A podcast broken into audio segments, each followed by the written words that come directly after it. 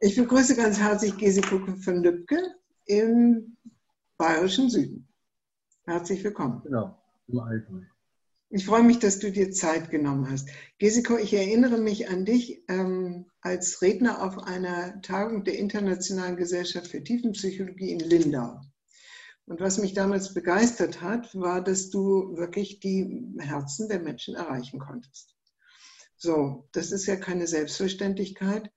Und ich sage jetzt mal so ganz kurz, ähm, was du so treibst, wenn ich darf. Also, mhm. du bist äh, Journalist und Publizist, du bist äh, Seminarleiter, äh, du bist äh, unterwegs mit Visionssuche, mit Menschen, die in Übergängen sind oder auch Organisationen, die in Übergängen sind. Und du hast ähm, dich sehr stark spezialisiert auf das Verhältnis des Menschen zur Natur oder auch die Spiritualität in Verbindung mit Natur. Und ich würde dir gerne eine Frage an den, am Anfang stellen.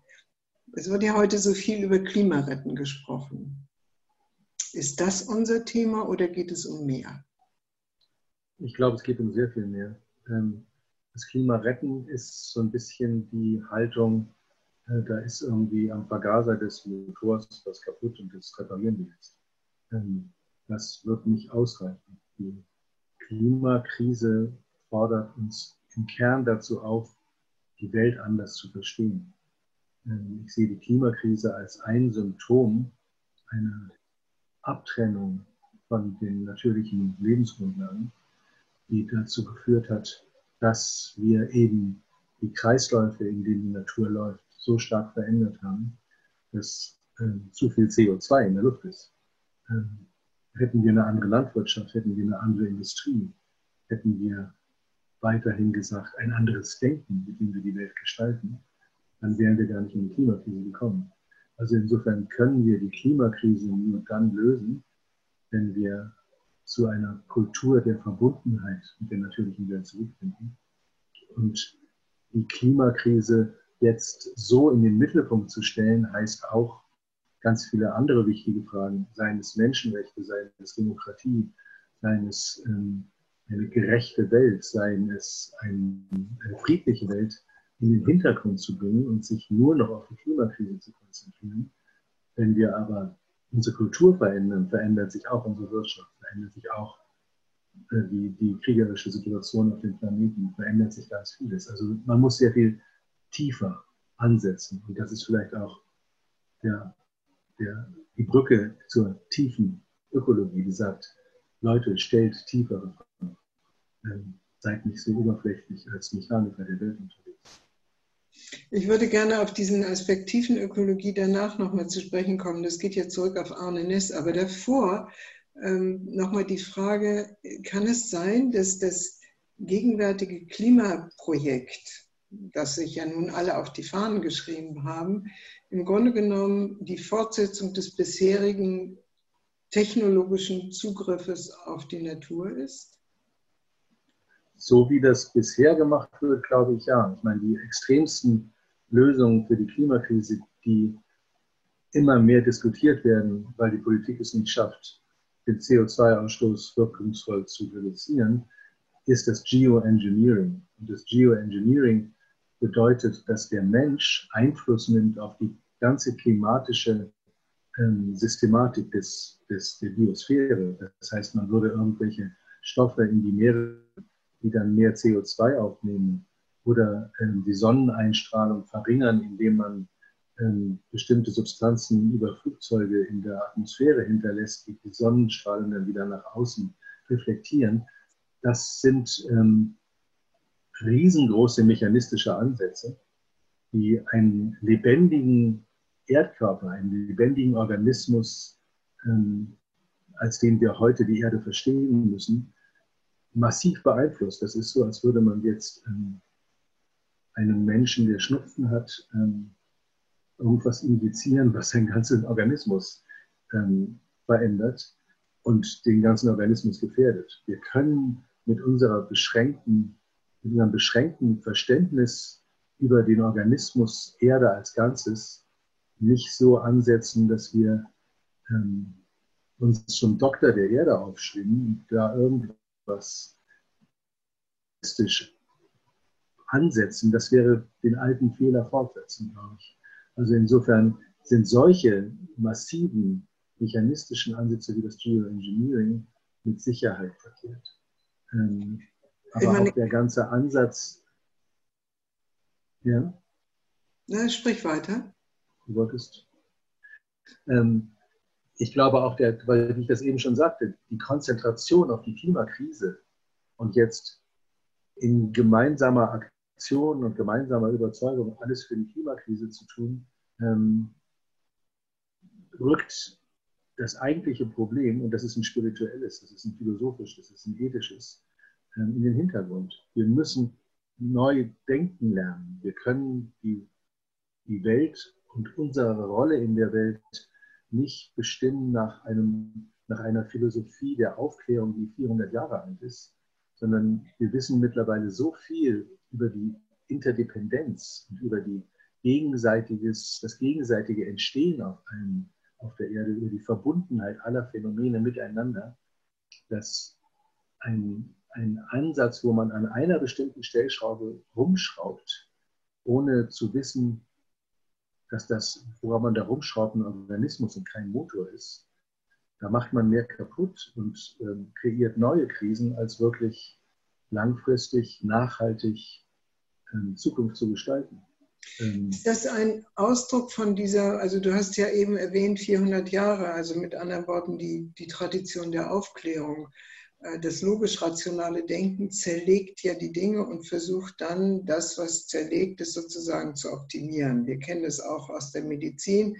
Die Leber ist krank und man versucht bei der Leber anzusetzen, aber nicht bei dem ganzen äh, System, das die Leber als Entgiftungsorgan äh, zu versorgen hat und äh, wo sie ihre Gesamtleistung zu erbringen hat, sodass man am Symptom kuriert und nicht das Ganze im Blick hat. Ist das der Ausdruck dieses segmentierenden rationalen Denkens, das wir jetzt in solchen Ansätzen wie der Geopolitik oder dem Hochpushen von dem Klimathema erleben? Ich würde sagen, ja. Also ich glaube, es ist ein reduzierter, reduktionistischer, im wahrsten Sinne des Wortes, reduktionistischer, reduzierender Ansatz, der ähm, durchaus sinnvoll sein kann, wenn man jetzt bestimmte technische Phänomene untersucht und entwickelt und zu der Entwicklung von Dampfmaschinen und Computern vielleicht sinnvoll ist, aber nicht im Umgang eines so komplexen, interdependenten lebenden Systems wie der Erde. Da braucht man Ansätze, die nicht reduktionistisch sind, sondern die im wahrsten Sinne des Wortes holistisch sind. Also das Ganze in den Blick nehmen. Und dazu fehlt uns noch die Philosophie. Das heißt, wir leben in einem Weltbild, das auf Erkenntnissen beruht von Newton und Galileo, die aber schon seit 400 Jahren zu Staub zerfallen sind. Aber wir gehen weiterhin mit diesem Denken von ich denke, also bin ich um ähm, und trennen uns damit ab von einem viel größeren Organismus, von dem wir ein Teil sind. Also ich glaube, es geht im Wesentlichen darum, diesen ganzen Begriff der Umwelt, die den Menschen umgibt, als gehörte er nicht dazu, zu verändern in ein Verständnis von Mitwelt, ja. wo der Mensch integriert ist in ein größeres System, was ihn durchaus trotzdem zum aktiven Handler macht und zum Schöpfer, aber diese Rolle des Schöpfers sogar noch viel größer wird, weil er als integraler Teil eines viel größeren Systems und als bewusst denkendes Wesen ein Teil dieses Erdorganismus ist und vielleicht sogar eine andere Rolle hat, nämlich der Teil der Erde zu sein, die sich selbst betrachtet und sich erkennt. Also, nun hätte man ja eigentlich annehmen können, dass mit diesem äh, Landen auf dem Mond, was dazu geführt hat, dass man die Erde nun als erstes Mal als Ganzes gesehen hat, ähm, dass da sich das Weltbild grundlegend ändert. Und es gibt ja auch viele One-World-Bewegungen und ähnliches. Aber das, was du jetzt andeutest, ist ja eigentlich noch mehr als ähm, das, nämlich die Erde als einen lebendigen Organismus zu begreifen oder ihm, ihr eine Wesensqualität zuzubilligen, die auch eigenmächtig, eigenkreativ ist. Ähm, ja, da, ist es, da kommt man dann schnell in den Vorwurf, ähm, du redest jetzt da vom Weltengeist und so. Ähm, das muss man aber gar nicht so sehen. Ähm, ich würde sagen, die Erde, James Lovelock war der jetzt 100-jährige Forscher, englische Forscher, der die Gaia-Theorie entwickelt hat, der war der erste ähm, extrem nüchterne Naturwissenschaftler. Ich habe ihn mal besucht und ich habe selten einen so nüchternen und unspirituellen Menschen erlebt wie ihn, ähm, der diese Idee herausgearbeitet hat, dass die Erde wie ein Organismus funktioniert, dass sie wie ein Organismus ihre Temperatur regelt, dass sie in Kreisläufen funktioniert, dass ähm, die den Sauerstoffgehalt über ganz bestimmte Mechanismen aufrechterhält. Also dass, er, dass sie funktioniert wie ein, wie ein lebendes System. Das ist mittlerweile, das war vor, vor 40 Jahren, als Lablab das das erste Mal sagte, hat man dafür fast seine Bücher verwandt. Mittlerweile kenne ich kaum einen modernen Physiker oder Biologen, der in irgendeiner Form in Frage stellt, dass das ein organismisches Ganzes ist.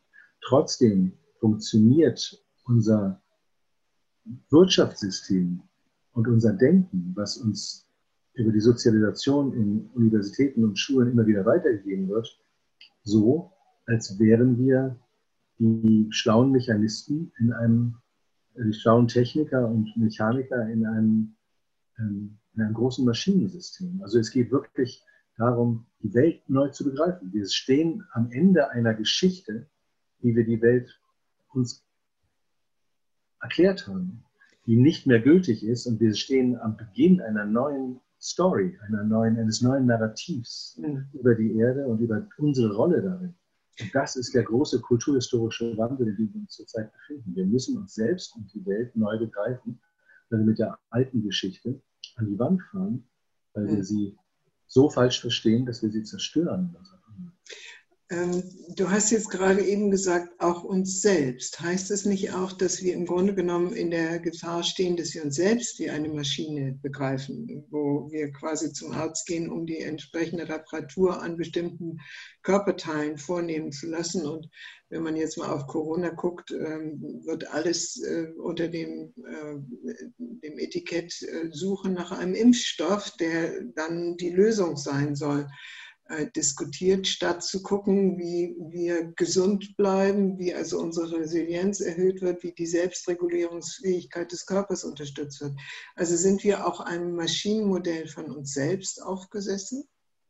Ganz sicher. Ich glaube, dass, diese, dass dieses Bild alle Lebensbereiche ähm, durchtränkt mit diesem Bild, dass wir eigentlich uns selbst und die Welt und unser Verhältnis zur Welt genauso falsch beurteilen wie unseren eigenen Körper. Okay. Corona ist, ist ein ganz ähm, aktuelles Beispiel dafür, dass wir eigentlich die Natur und diese bösen Viren als Feind sehen und nicht als Kooperationspartner und vertieft nochmal unsere Angst vor der Natur und unsere Feindschaft gegenüber der Natur, die wir jetzt mit irgendwelchen Impfstoffen versuchen zu kontrollieren. Ich denke, Covid-19 ist ein Virus, der auf der Welt existiert, aber halt irgendwo unter den Flügeln von chinesischen Fledermäusen. Und da ist er gut aufgehoben und da wird er auch seine Funktion erfüllen.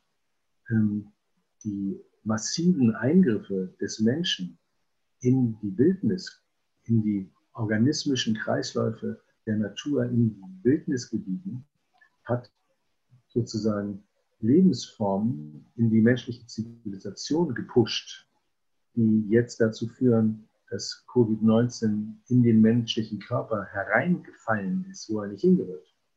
Ähm, die, die Existenz dieses Viruses ist, ist natürlich, ist nicht feindlich. Was feindlich ist, ist unser Umgang mit den Kreisläufen der Natur, die sozusagen fremden Lebensformen, mit denen unser Immunsystem nicht umgehen kann, das dem Immunsystem der Fledermaus völlig wurscht ist. Ähm, an der falschen Stelle gelandet sind. Und insofern okay. ist, glaube ich, auch da zu sagen, wenn wir anders mit der Natur gehen, umgehen, dann haben wir keine Covid-19 ähm, oder 20 oder 21. Das kommt ja auf uns weiterhin zu.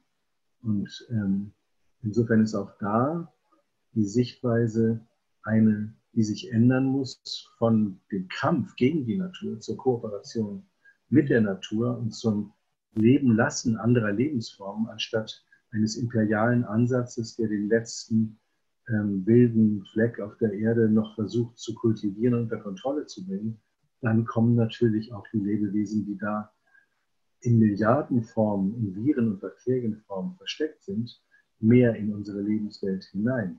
Das Spannende ist ja, dass es Viren auf der Welt und Bakterien gibt, von denen nur ungefähr 0,1 Prozent für uns schädlich sind. Ich, ist eine Wahnsinn. Ich weiß nicht, ob die Zahl jetzt genau stimmt, aber die überwiegende Zahl der Bakterien und Viren, die wir ja in uns tragen, die unsere Verdauung ausmacht, das ganze Mikrobiom, das brauchen wir, um zu überleben. Ja. Also sind das unsere Freunde und Partner und Kooperationsgegenübers und nicht unsere Feinde. Und wenn da jetzt ein Covid-19 in Milliarden von Viren und Bakterien uns gefährdet, ist das kein Grund, Angst vor Viren und Bakterien zu haben, mit denen wir in Kooperation lebensleben können. Also, Milliarden von Viren in uns und Millionen von Bakterien. Ja. Es gibt ja in der Bibel diese Formulierung, macht euch die Erde untertan. Und es gibt die andere Formulierung, auch in der Bibel, die Erde wie ein Garten Eden zu pflegen. Ähm, steht es an, von diesem Kontroll- und Ausbeutungswahn hin zu einer pflegerischen, gärtnerischen Haltung zu kommen gegenüber der Natur, die uns ja nährt und von der wir ein Teil sind und mit der wir ja, glaube, dieser, unterwegs sein können? Mhm. Ich glaube, diese, diese Grundhaltung, die uns da ähm, mit der christlichen Schöpfungsgeschichte vor wahrscheinlich ungefähr 4000 Jahren ähm, ins, ins, Denken gesetzt worden sind, sind so, wie, so, wie, so ein, wie so ein Archetyp fast geworden von, von Kontrolle und ähm, Beherrschung. Das war vielleicht mal ganz anders gemeint und viele Theologen sagen, es ist eigentlich ein Übersetzungsfehler, ähm, zu sagen, macht euch die Erde untertan, sondern es ging mehr darum, ähm, ähm, ihr wie ein, wie ein Gärtner zu dienen. Aber auch der Begriff des Gärtners setzt mich ja ein Stück weit raus aus der Natur. Ähm, also der Begriff des Gärtners oder des Dieners ist besser, aber auch noch nicht dementsprechend, was wir sind. Wir sind Natur, wir sind menschliche Natur. Aber insgesamt haben wir über die Geschichte der Zivilisation eine Geschichte von Kontrolle genau. aufgebaut und von Beherrschung und von immer mehr Kontrolle. Und aber es braucht sozusagen die Erkenntnis, dass diese Form von Kontrolle das ganze System gefährdet und schadet und wir diese Macht diese Einsicht, diese reflektive Kraft unseres Bewusstseins so einsetzen müssen, dass wir auch dieses Bewusstsein nicht als etwas Unnatürliches oder über der Natur stehendes verstehen, sondern als ein Element der Natur im Menschen. Okay. Und insofern, insofern sozusagen in einer verbundenen, hingebungsvollen Art und Weise und nicht in einer beherrschenden, kontrollierenden Art und Weise agieren, weil, weil die Kontrolle ist immer eine Illusion. Also das System ist immer größer als die Kontrolle, die wir haben. Wenn wir jetzt Impfstoffe gegen Covid-19 erfinden, dann wird uns das kurzfristig helfen. Aber die Evolution dieses Viruses geht so schnell, dass es schon im nächsten Jahr wieder einen neuen Impfstoff und die nächste Pandemie bringen kann, weil wir das System als Ganzes ins Ungleichgewicht gebracht haben. Und solange wir nur an den Symptomen rumdoktern, werden diese Phänomene nicht aufhören. Okay. Also es ist ein dringender Aufruf, anders auf die Welt zu schauen, ja. auch Covid-19. Ja. Das bringt mich jetzt zu dem von dir schon erwähnten Stichwort der Tiefenökologie. Es geht ja zurück, dieser Begriff auf Arne Ness, der mal irgendwann einen Artikel geschrieben hat, The Shallow and the Deep. Ähm, ich erinnere mich daran, als ich mal Mitherausgeberin war im Jahrbuch Ökologie in den 90er Jahren, dass wir das das erste Mal in Deutschland überhaupt äh, mit publiziert haben, diesen Artikel. Der war damals noch unbekannt. Und was ist denn nun das Besondere der Tiefenökologie? Ich glaube, das Besondere der Tiefenökologie ist, dass es eine, eine radikale Kritik an der Getrenntheit ist und eine Aufforderung, verbunden auf die Welt zu schauen und verbunden zu handeln sich selbst in dieser Verbundenheit zu erleben und zu sehen. Ähm, die Tiefenökologie hat, hat so einen ontologischen Hintergrund. Das ist Arne Ness, der mal äh, Ordinarius der Philosophischen Fakultät an der Universität Oslo war und ähm, vor ungefähr sechs Jahren, glaube ich, mit fast 100 Jahren gestorben. Aktivistischen Ansatz, der am besten zu beschreiben ist in den Widerstandsorganisationen wie Extinction Rebellion, die sagen, ähm, wir müssen aufpassen, dass wir nicht ähm, die Welt ausrotten, die Artenvielfalt ausrotten und am Ende uns selbst. Ähm, und das sind so Leute wie Arne, wie, wie, wie John Seed, der äh, australische Regenwaldaktivist, der da ähm, sehr stark mitgewirkt hat an diesem Teil der tiefen Ökologie. Und es ist ein philosophisch-psychologisch-spiritueller Ansatz, der sagt, wir müssen die Verbundenheitskulturen, also die indigenen Kulturen oder die vorchristlichen Kulturen daraufhin untersuchen, was haben die uns über Verbundenheit zur Natur zu sagen. Wir müssen unsere eigene Psyche anschauen, inwieweit wir abgetrennt sind von der Natur oder inwieweit wir so verzweifelt sind über die Zerstörung der Natur, dass wir gar nicht mehr ins Handeln kommen. Wir müssen unseren Schmerz anerkennen, also der psychologische Aspekt der Schattenarbeit, um überhaupt wieder aktiv zu werden. Und wir müssen dann aus dieser neuen Sicht auf uns selbst und der Liebe zu uns selbst und der Verbundenheit mit der Natur politische Wege suchen, seien es jetzt in jüngsten Bewegungen wie Fridays for Future oder anderen Initiativen, wo wir eine andere Welt bauen aus einem anderen Naturverständnis raus. Das ist Joanna Macy, die von einem großen, notwendigen Wandel der Zivilisation und Kultur spricht und die sagt, wir sind schon seit 30, 40 Jahren dabei, die Gesellschaft zu verwandeln. Das, das ist schon auf dem Weg und es sind zwei Kräfte, die sich gegenüberstehen. Ein traditioneller kapitalistischer, reduktionistischer Ansatz und eine eher kooperative, ganzheitliche Verbundenheitskultur, die gleichzeitig auf der Erde entsteht. Also wir befinden uns auch hier am Beginn einer neuen Geschichte, mhm. wofür die Tiefenökologie sich dann sowas versteht wie eine ethische Grundgedankensammlung. Es ist keine Partei, das ist keine Organisation, das ist eine Bewegung, äh, von der Arne Ness mal gesagt hat, ähm, die wenigsten Leute, die tiefenökologisch handeln würden, hätten von dem Begriff je was gehört. Ähm, Nochmal, die wenigsten Leute, die. Die wenigsten Leute, die, die tiefenökologisch aktiv sind, die, die, tiefen, die im Sinne der Tiefenökologie handeln, die haben von dem Begriff noch nie was gehört. Das können irgendwelche Indigenen im brasilianischen Urwald sein, das können irgendwelche Naturschützer ähm, in Afrika sein, das können ähm, Initiativen wie Ökodörfer in Europa sein da ist der Begriff der tiefen Ökologie nicht unbedingt jetzt wie so eine Ideologie im Sinne von, das ist die Lösung, sondern es gibt ganz, ganz viele Ansätze, die sozusagen das Lebendige lebendiger machen wollen. Die, es, ich ähm, habe mal ein, regenerativ ja. arbeiten wollen und ja. Ich habe mal einen äh, Begriff gehört, der gesagt hat, diese unendlich vielen Initiativen, die es hier gibt, mhm. Äh, und die sozusagen unterhalb des Radars äh, der öffentlichen Aufmerksamkeit existieren, seien wie das Immunsystem der Erde. Ja. Dass da etwas passiert, äh, was quasi die, die, die Überlebensfähigkeit, die Resilienz von uns und der Erde erhöht. Das finde ich einen sehr schönen Gedanken. Ja, das ist ein, einer der Gedanken, die ein Stück weit aus der, aus der Gaia-Theorie von James Lovelock von der Erde als lebendes System resultieren. Und ich glaube, es war als erstes Erwin Laszlo ähm, vom Club of Budapest, ein ungarischer Friedensforscher und ähm, Begründer der allgemeinen Systemtheorie, der dieses, diesen Vergleich des Immunsystems aufgemacht hat. Er sagte, ähm, die gesamte globale Zivilgesellschaft mit ihren Millionen von Initiativen weltweit seien so etwas wie das Immunsystem des Ganzen, das jetzt sozusagen ähm, sich gegen Impulse der Zerstörung im Gesamtsystem Erde wendet und Alternativen aufbaut. Und dass es davon abhängt, von, diesem, von dieser Aktivität der Zivilgesellschaft, wie Zukunft tatsächlich entsteht. Und weil zur Zivilgesellschaft gehören wir alle. Das heißt auch mit anderen Worten, verlasst euch nicht auf Merkel, Trump und Co., sondern werdet selber aktiv in dem, wo ihr Veränderung sieht seht. Und Paul Hawken, ein amerikanischer Soziologe und Politikwissenschaftler, Aktivist und Autor, der hat ähm, diese globale Zivilgesellschaft mal als die größte soziale Bewegung in der Geschichte der Menschheit bezeichnet.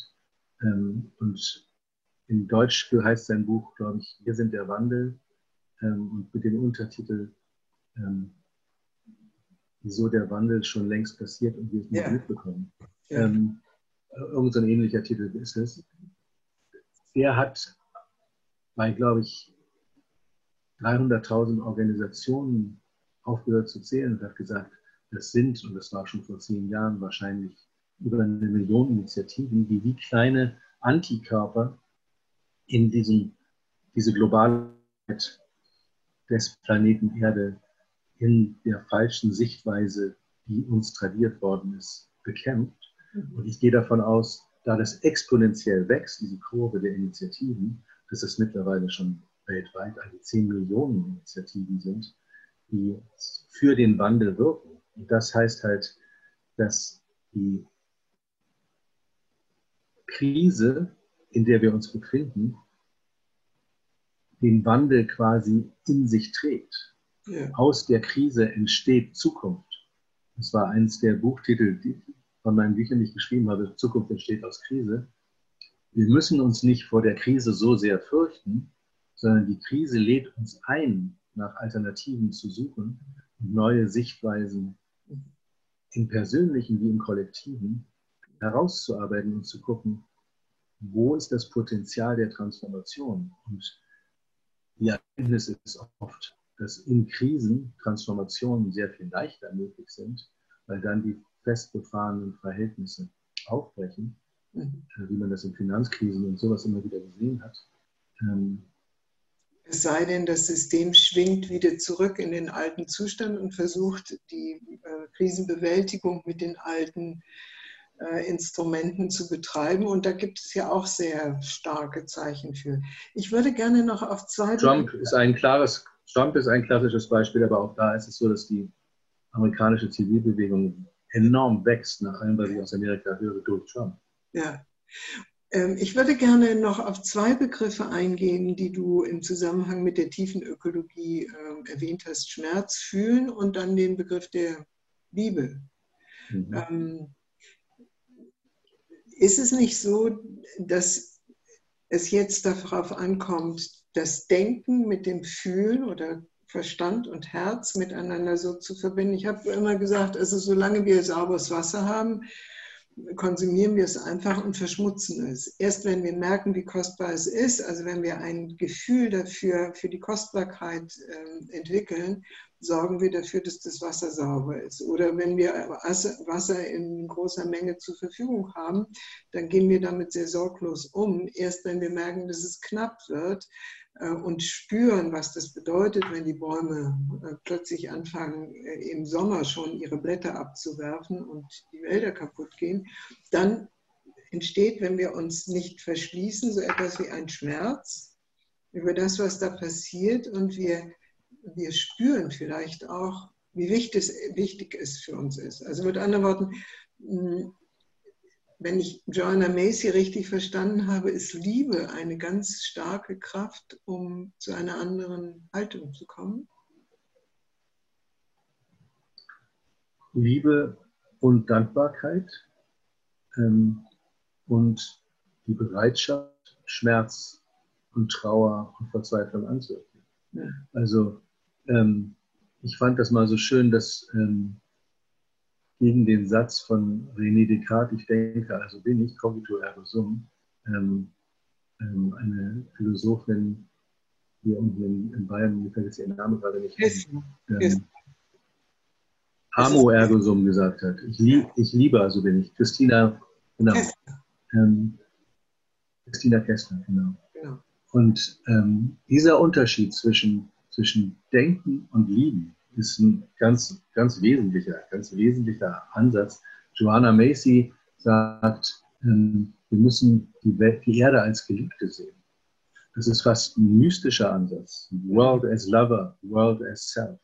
Also die Erde als Geliebte, die Erde als Selbst, als Größeres, als mein größeres Selbst. Das ist ein ganz anderer Ansatz als der reduktionistische Ansatz der Aufklärung. Ähm, selbst moderne Aktivisten und auch Wissenschaftler haben das total bestätigt. Donella Meadows, die 72, glaube ich, die Grenzen des Wachstums zusammen mit ihrem Mann Dennis für den Club of Rome herausgegeben hat, hat gesagt, die, die, den Gefühlen müsste man eine immer größere Wertschätzung entgegenbringen, weil sie uns aufklären über das, was in der Welt passiert. Wir müssen unsere Gefühle gegenüber kaputten Wäldern, ähm, sich ausbreitenden Wüsten, ähm, ähm, fliehenden Menschen aus Klimazonen, in denen man nicht mehr leben kann. Wir müssen entgegen unseren, unserer Vernunftaspekte, die wir wunderbar entwickelt haben, sind wir emotional unterentwickelt, in unserer emotionalen Intelligenz noch nicht wirklich dort angekommen, was wir können. Da geht es ums Mitfühlen, nicht ums Mitleiden unbedingt, sondern ums, um, um die Kategorie des Mitfühlens, die ein zutiefst christlicher Ansatz ja auch ist. Ähm, und uns so zu verbinden, dass wir wissen, der Wald, der hier draußen vor meinem Fenster liegt, atmet mir Sauerstoff zu und ich atme ihm CO2 zurück. Wo ist der Unterschied zwischen dem Wald und mir, wenn die Existenz des Waldes die Voraussetzung dafür ist, dass ich hier schnaufen kann und mich mit dir unterhalte? Dann ist dieser Wald ein Teil von mir. Das ist sozusagen ein größeres ökologisches Selbst.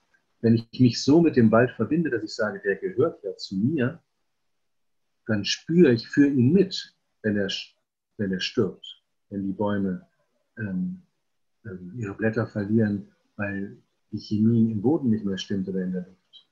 Das heißt, wir müssen sozusagen unser Selbst erweitern in die Natur hinein und mit der Natur mitfühlen und den Schmerz der Natur fühlen.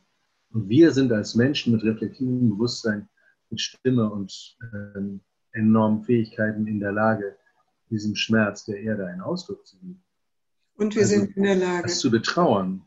Mhm. Und wir dann auch anders zu handeln. Genau. Genau. Uns also, zu befreien zu einem anderen, zu einer anderen Haltung und zu einem anderen Handeln. Ja, Joanna Messi hat mal gesagt, nicht die Umweltverschmutzung oder der Klimawandel ist die größte Gefahr, sondern unsere Verdrängung. Und ähm, das heißt, die Verdrängung ist die Verdrängung eines Schmerzes oder eines Traumatas. Mhm. Und das Trauma ist das der Trennung. Also müssen wir an diesen Punkt zutiefst rangehen, um überhaupt wieder fühlen zu können und uns nicht mit einem weltweiten ähm, Unterhaltungsindustrie davon abzulenken, was eigentlich wirklich an existenziellen Problemen existiert. Ich habe jetzt vor zwei Tagen diesen Film gesehen, ähm, Unser Boden, unser Erbe, und da wurde gesagt, dass die WHO mittlerweile gesagt hat, wir haben noch für 60 Jahre Boden. Wir sind am Ende des Humus angelangt. 60 Jahre, das ist, das ist, das, das ist die Lebensspanne meiner Kinder. Mhm. Da wird es keinen Humus mehr geben. Das, das, das ist eine unglaubliche Krise, in die wir uns da reinmanipuliert haben, wo die Nachhaltigkeit auch nicht mehr ausreicht. Also wir können nicht nachhaltig, heißt ja, das, was wir haben, behalten. Wir haben schon so viel kaputt gemacht. Nachhaltigkeit in einer Situation, wo wir noch 60 Jahre Humus übrig haben, ähm, nicht mehr ausreicht. Wir müssen eine regenerative Kultur haben. Wir müssen die Schäden, die wir haben, wieder beheben und müssen die Erde jetzt viel besser hinterlassen, als wir sie vorfinden. Die nur nicht weiter auszubeuten, verändert die Krise nicht.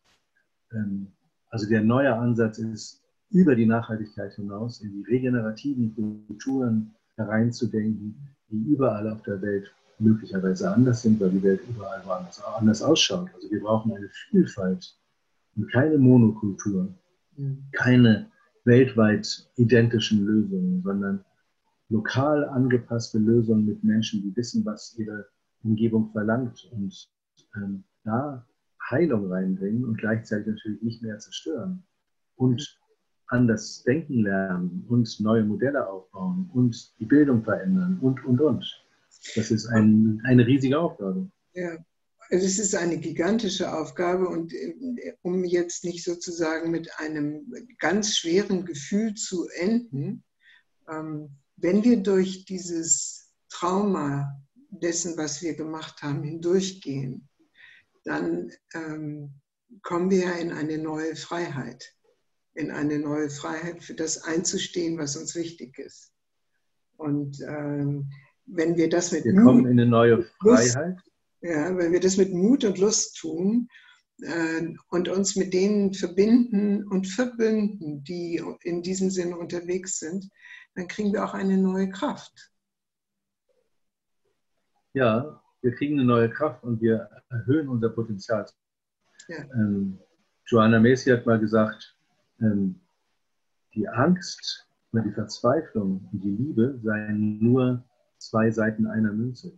Also wenn wir uns einlassen auf die, auf die Angst um die Welt, ist die andere Seite die Erkenntnis unserer Dankbarkeit fürs Leben und unsere Liebe zur Welt. Und die erhöht sich, wenn wir ihren Wert anerkennen und wenn wir, wenn wir mitfühlen.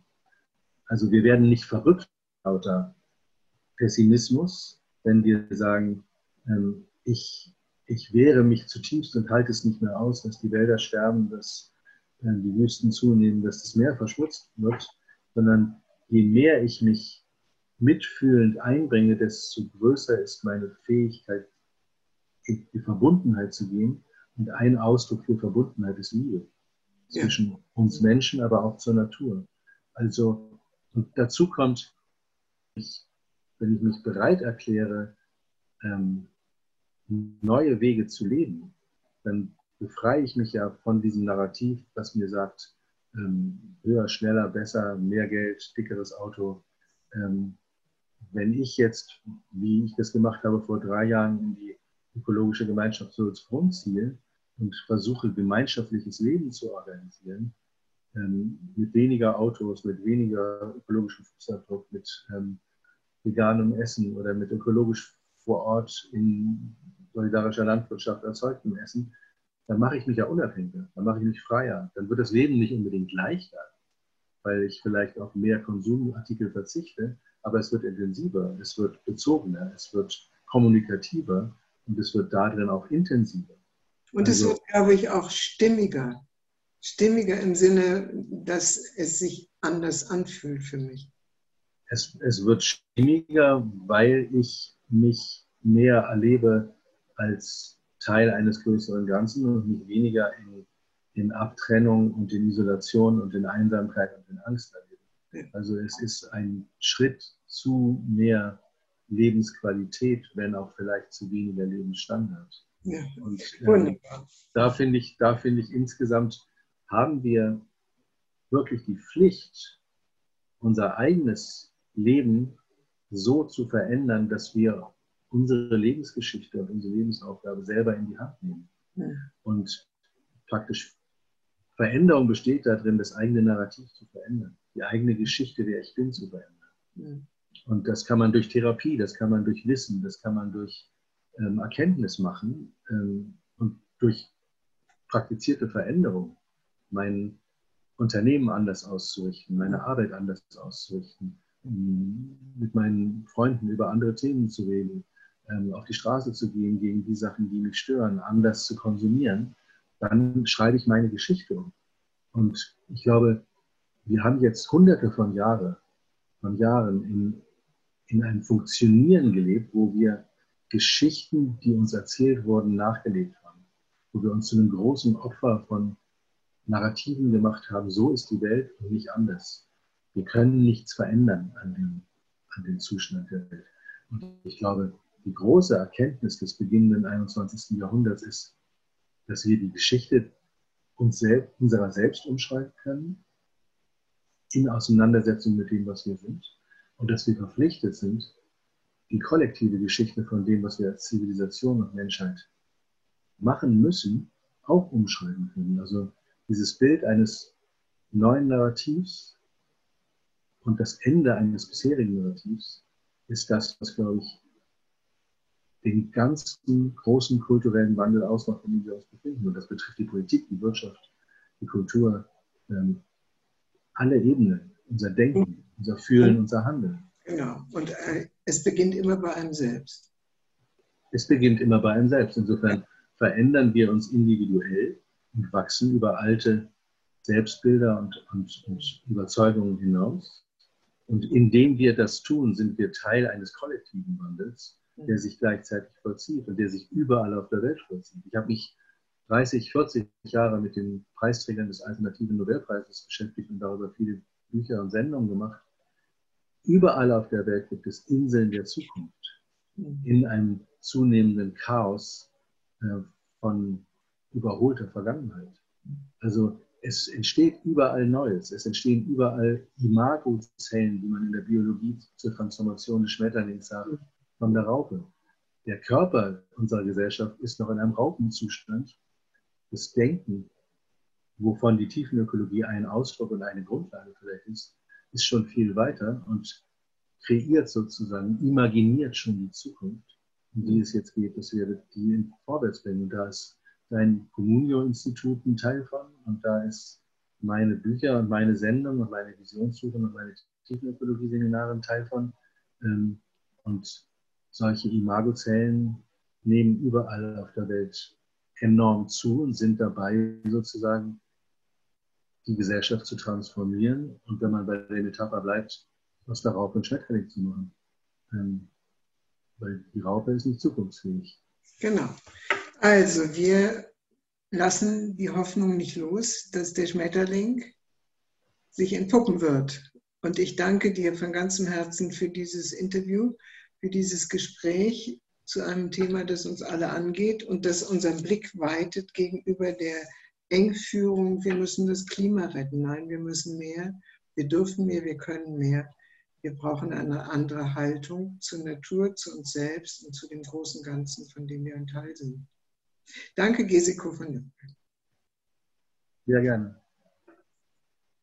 Liebe Freunde und Freundinnen des Podcasts Wertschätzung, Führung, Selbstmanagement, ich bedanke mich für Ihre Aufmerksamkeit. Sie können diesen Podcast auch sehen unter YouTube unter meinem Namen Barbara von Maibum, geschrieben mit M-E-I-B-O-M. E und weitere Informationen zu unserer Arbeit finden Sie auf der Webseite Communio, C-O-M-M-U-N-I-O-Führungskunst mit ue.de. Vielen Dank und auf Wiederhören.